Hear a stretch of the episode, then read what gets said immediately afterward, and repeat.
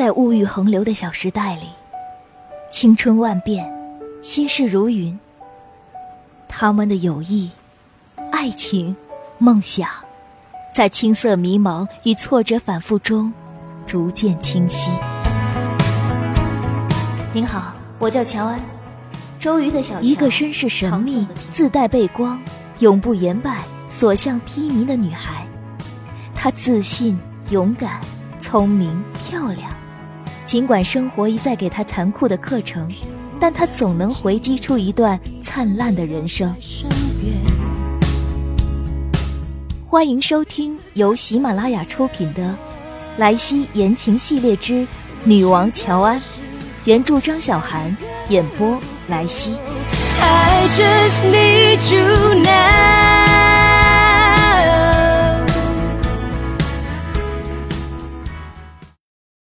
第十一章，交换立场。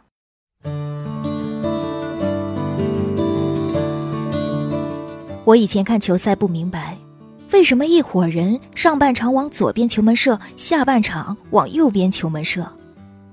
后来我和齐飞看球的时候问他，他说：“你没发现他们射的门不一样，连衣服颜色都不一样吗？”我恍然大悟，哦。原来他们在中场要交换球衣啊！齐飞斜眼瞥我：“你是傻逼吗？你没发现人脸也不一样了吗？”从那以后，我终于明白，原来上下半场要交换场地的。为了刨去风速、观众等影响，为了公平，这是谁都能明白的道理。但是在现实生活中，我们很难做到真正的交换场地。所以才有那么多情侣对着彼此咆哮，你根本没站在我的立场着想。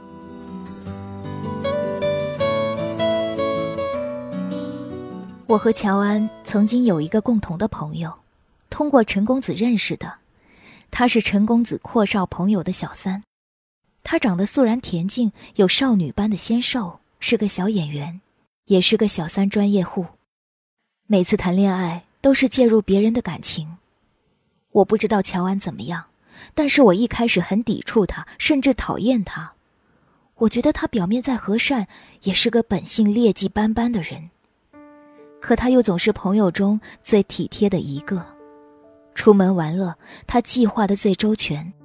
夏天伊始，他会给我们准备好抗敏防晒霜，而且开车给每个人送过去。有一次我说起月经不调，然后一群人应和。世上没几个真调的，他就去打听了中药方子，做做到用毛笔在竖条纸上抄写了好几份，再用牛皮纸袋封好。下次见面人手一份，而且在乔安和陈公子闹得最凶的时候，都是他出面调和。有一次在郊区的度假别墅，两人大吵，陈公子生气跟朋友说，谁都不准借给乔安车，让他开回去。乔安也是不愿退让的人，凌晨两点拎着包就往外走，打电话给他，他二话不说从床上爬起来出门开车接乔安。虽然到了的时候，乔安已经被陈公子哄好，两个人在别墅门口伴着清晨薄雾法式长吻。乔安也挺不好意思的，让他留下来一起玩，他却很开心，说你们和好最好了。连一口水都没喝，说今天要试镜的，又开车走了。就是这么一个人，虽然我们知道他所有的付出很有可能只是为了讨大家的喜欢，让我们接受，感情可能是假的，可是我们得到的福利却是真真切切的。到底是应该站在道德的立场上质疑他呢，还是应该站在情感的立场上包容他？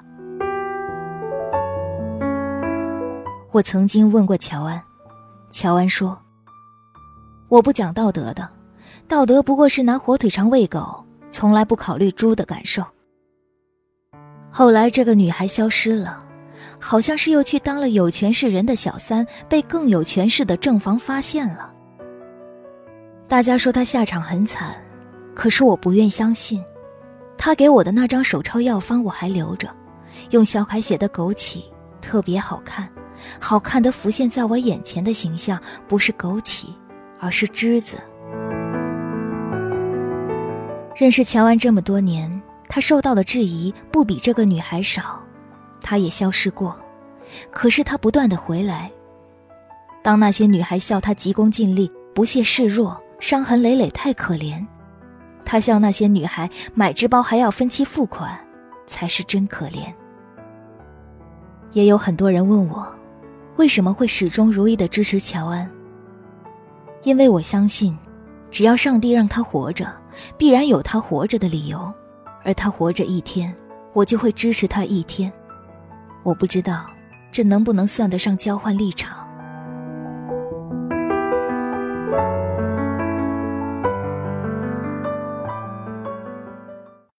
和菲欧娜吃完饭，乔安回到办公室，不动声色地打开电脑，动用一切资源了解灵美关于这次浸染所做的工作，以及严寒的背景。他这些年做了什么？为什么突然出任浸染的公关经理？知己知彼，百战不殆。他要比陆先生还了解他才行。原来当时严寒嫁的。也不是一般人物，是个媒体业有头有脸的大拿。移民海外后，严寒还当了一阵子情妇，后来才上位成功。严寒有个比乔安强很多的地方，他很知道如何讨人喜欢。他一个人就像是一个小型公关公司，在国外和静染的设计总监、静染老板的杨太太都是混一个姐妹圈的。难怪回国就能立马上任。乔安敲着鼠标，不禁点点头。如果是他看到这种机会，说不定也会做出同样的选择。毕竟是个一劳永逸的婚姻。他忍不住朝着陆先生的办公室看过去。他站在窗边，看着窗外林立的高楼，他只能看见他的背影。最能体现一个人的无力感的，就是他的背影。这句话是我多年来的研究成果。最有力的证据就是朱自清的背影。看着他爹的背影，文豪朱先生体会出了那么多老泪纵横的东西。现在，乔安看着陆先生，也有这种感觉。脸上的尊严维持的再好，后背也骗不了人。脊梁支撑着一个人的所有痛苦。每个人都是一个马戏团，脸是舞台，脊梁是后台。小丑从圆筒中钻出来，大象低头吃香蕉，尾巴赶着苍蝇，狮子在发臭的笼子里睡觉。后台总是承受着过分狂欢之后的冗长落寞和不为人知的丑陋。他想起上次见到陆先生，在床上鱼水之欢后。他闭上眼睛，转过身，让乔安从身后抱住他。乔安伸手扯过枕头下的内衣，听他这么说，扑哧笑了出来。咱们能保持单纯的利益关系，别来这些含情脉脉的，行吗？五分钟，抱五分钟有什么好处？乔安穿上内衣，重新躺下。对着他的脖子说：“五分钟，让你少上半天班吧。那十分钟，明天能不上班吗？”陆远扬突然睁开眼睛，从床上坐起来，转身看着乔安：“没机会了，明天上班晚一分钟，这个月没奖金。”说完，迅速站起来，穿起棉质 T，走向客厅。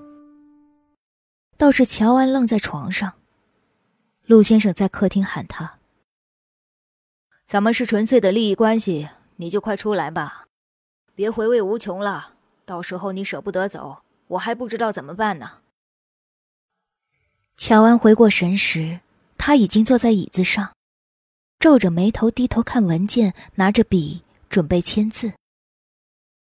他赶快把视线收回，现在可不是走神的时候。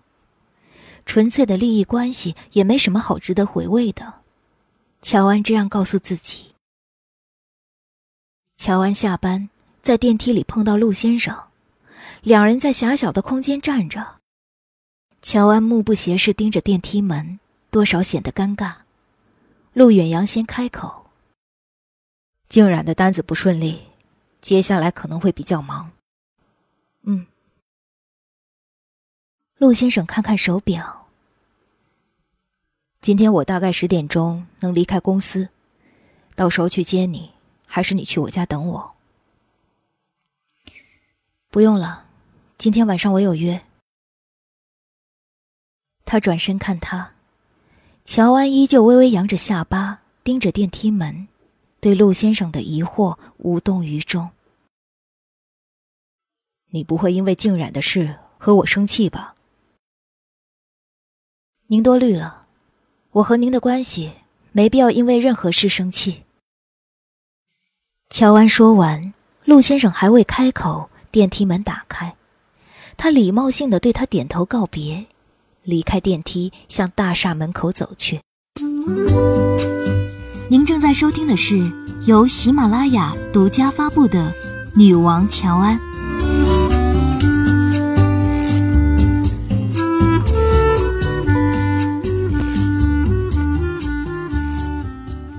乔安约的人是我，表面上是我，其实也不是我。他辗转打听到今晚严寒会约见灵美，为静冉介绍的几个拍新一季广告的平面模特，约在一个挺有名的会员制餐厅。所谓会员制餐厅，就是专门为那些大牌、有情妇的成功人士和自以为大牌的人开的。乔安想去探探风声，可能探探风声也不是重点，重点是看看严寒。他也好奇。陆远阳这样的人，到底能被什么样的女孩伤害？餐厅在法租界特别隐秘的一个新式里弄里，十分隐蔽，隐蔽到完全可以做走私贩毒之类的勾当。外面就像个居民区，顺着狭小的巷子七拐八拐走进去，别有一番洞天，出现一座精致的公馆。据说曾经是老上海某位亦正亦邪风云人物的府邸，一圈草坪围绕着小公馆，高耸茂盛的树上挂着油纸做的奶黄色球形灯笼。这些很梦幻的场景全然不入乔安眼，他快步走到餐厅门口，微笑着向里走去。门口接待人员客气地拦下，问乔安的会员号码。我站在他身后。一句话都不敢说，捏了把冷汗。乔安从容地打开包翻找，然后抱歉地说：“啊，不好意思，我忘带会员卡了，电话号码可以吗？”接待员笑吟吟点头。乔安熟练地报出一串号码，接待员在电脑上查找。请问这张卡是您的吗？不是我的，是我先生的。姓陈。乔安微笑回答：“哦，您好，陈太。”接待员连忙九十度鞠躬迎接。乔安带着我就向里走。他报出来的是陈公子的电话号码。我跟着他一脚踏入装压挺名流的世界，内心感慨：这段恋爱真是谈得一劳永逸。果然是私密性很强的餐厅。有古典的隔断和屏风，所有人看所有人都若隐若现的。我当时心里特叛逆的想，这要是狗仔队来偷听，那明星一定是发现不了的。乔安挑了一间能看到门口的座位，点了一桌菜，主要是我吃。乔安恨不得拿出望远镜，从竹片门帘的缝隙中望着我身后的入口处。他拿着茶杯，基本没眨过眼睛。大概半个小时后，严寒带着两个高挑的女孩姗姗来迟。乔安放下茶杯，用手敲敲桌子。沉醉于红烧肉的我方才抬头，他俯身小声说：“你身后三点钟方向，栗色长卷发的，就是严寒。”我回头看，这是我第一次见到严寒。她绝不是第一眼看就能被惊艳到的女孩，栗色长卷发，相较乔安显得朴素平凡，瘦瘦小小的。但是，你一眼看过去，即使他身后跟着两个高挑貌美的模特，你也会注意到他。他小小的身体里散发着不知何来的魅力，带着一股和他年龄截然不同的东西。你看过他的眼睛，就会明白，你能从他的瞳孔里看到一个小女孩的灵魂。我的目光几乎是活生生从严寒身上拔开的，看向他身后的两个女孩。我视线一转，嘴里的茶水差点喷出来。他身后的两个女孩里，其中一个是小红，就是那个在 KTV 里喝醉大哭唱歌却永远红不了的小红。我赶快回头，梗着脖子跟乔安说：“哎，他身后那个低头玩手机的是小红。”哪个小红？乔安用筷子向盘里夹菜，但是一口没吃。就是上次我和你说起来的那个陈乔治的朋友，在 KTV 认识的那个小红。乔安如梦初醒，重新看回去，严寒已经跟着领卫员带着两个模特向包厢里走。乔安低头吃东西，佯装事不关己，对我说：“打声招呼。”啊，打什么招呼？和小红打招呼。啊，这种时候不好吧？这，小红，这么巧。我还没开口，乔安先开口。他从桌子下面踢了我一脚，我慌乱中站起来。小红下意识放下手机，看向我们这边，但很快又低下头。倒是严寒停住脚步，看向我们这边。问身后玩手机的小红：“认识？不认识？”小红回答完，迅速低下头，像是说出“我没有谈过恋爱时的样子”。不好意思，我认错了。我连忙点头致歉。我知道，他也不想在这种时候被别人认出来。我赶快坐下，特别羞愧。不断夹菜来缓解当时尴尬的气氛，严寒看着乔安微微点头，笑得意味深长。接着他们走向远处的隔间，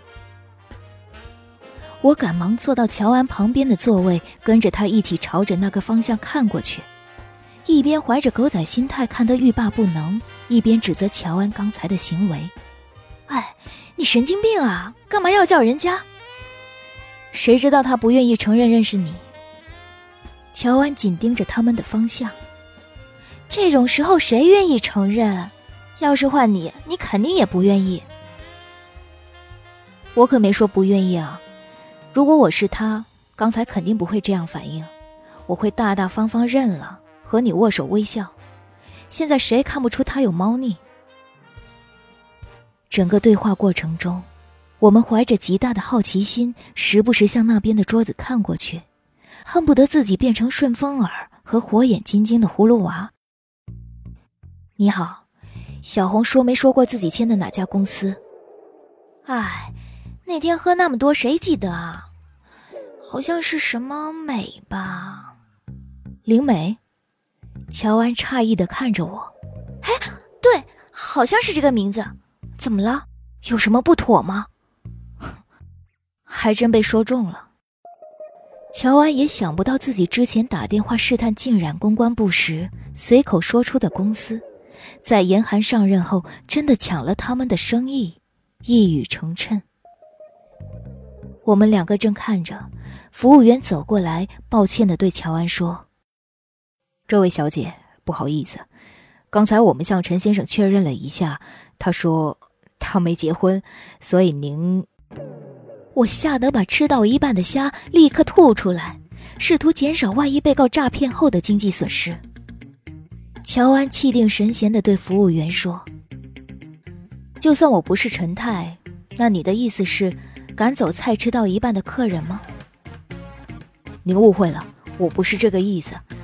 那边桌的严小姐说你们都是朋友，这一单算在她账上，让我来跟您说一声不好意思。服务员说完，跟明月彩霞似的，默默退下。乔安格格哪受过这样的奇耻大辱啊！简直恨不得一个跟头翻过去飞踢严寒。呃，当然，这是我揣测的乔安内心活动。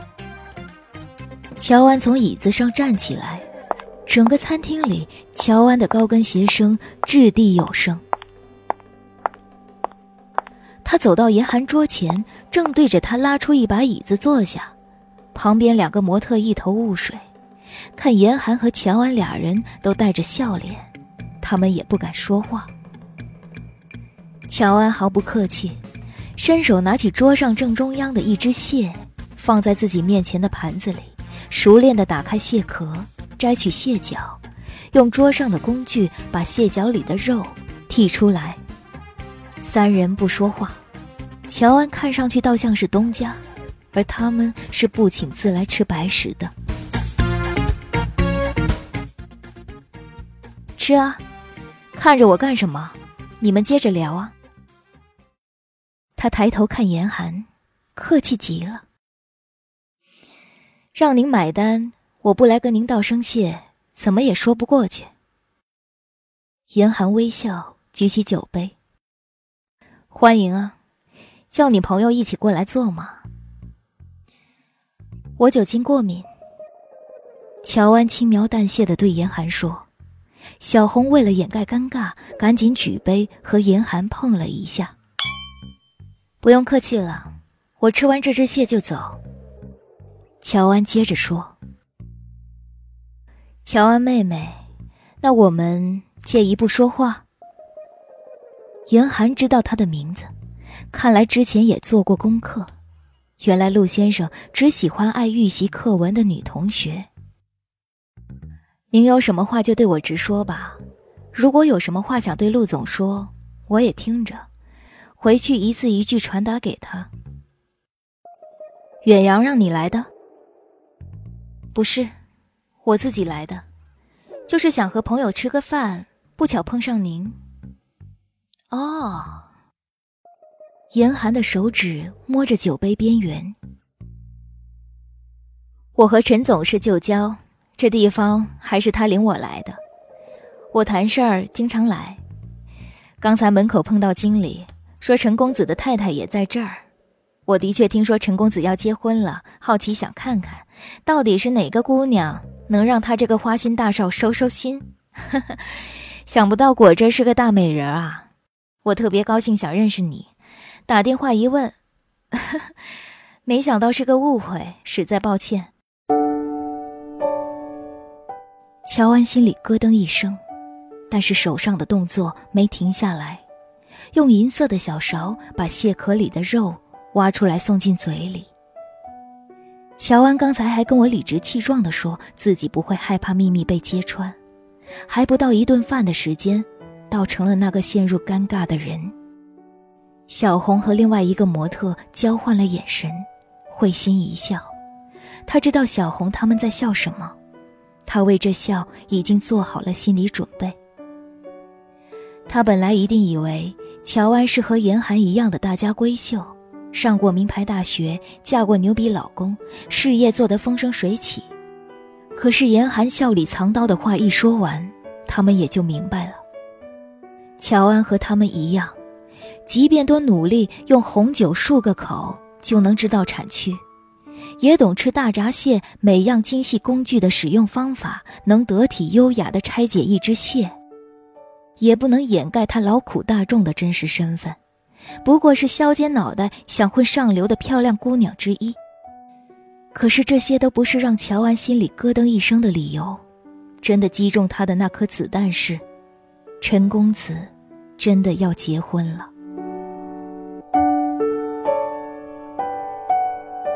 他可以不爱我，可以恨我，可以爱别人，但是怎么能随随便便和别人结婚呢？当我和乔安趴在床上，边用电脑看着美剧，边吃蟹时，乔安说出这句话。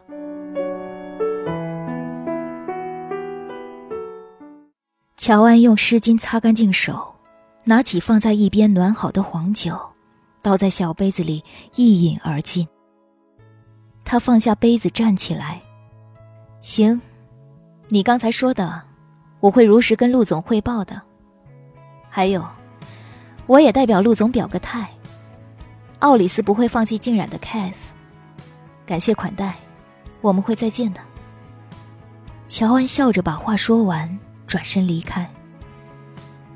我看见乔安面前盘子里的蟹壳，没有丝毫破损。如果不是已经变成红色，看上去还能虎虎生威的横行霸道，像是那些被揭穿秘密的人，他们坚硬外壳之下已经被人吃光了肉。多少绝望、失眠、无尽的夜晚，街头。听众朋友，您刚刚收听到的是《莱西言情系列之女王乔安》，原著张小涵。本节目在喜马拉雅独家发布，微信公众账号搜索“莱西言情”也可收听哦。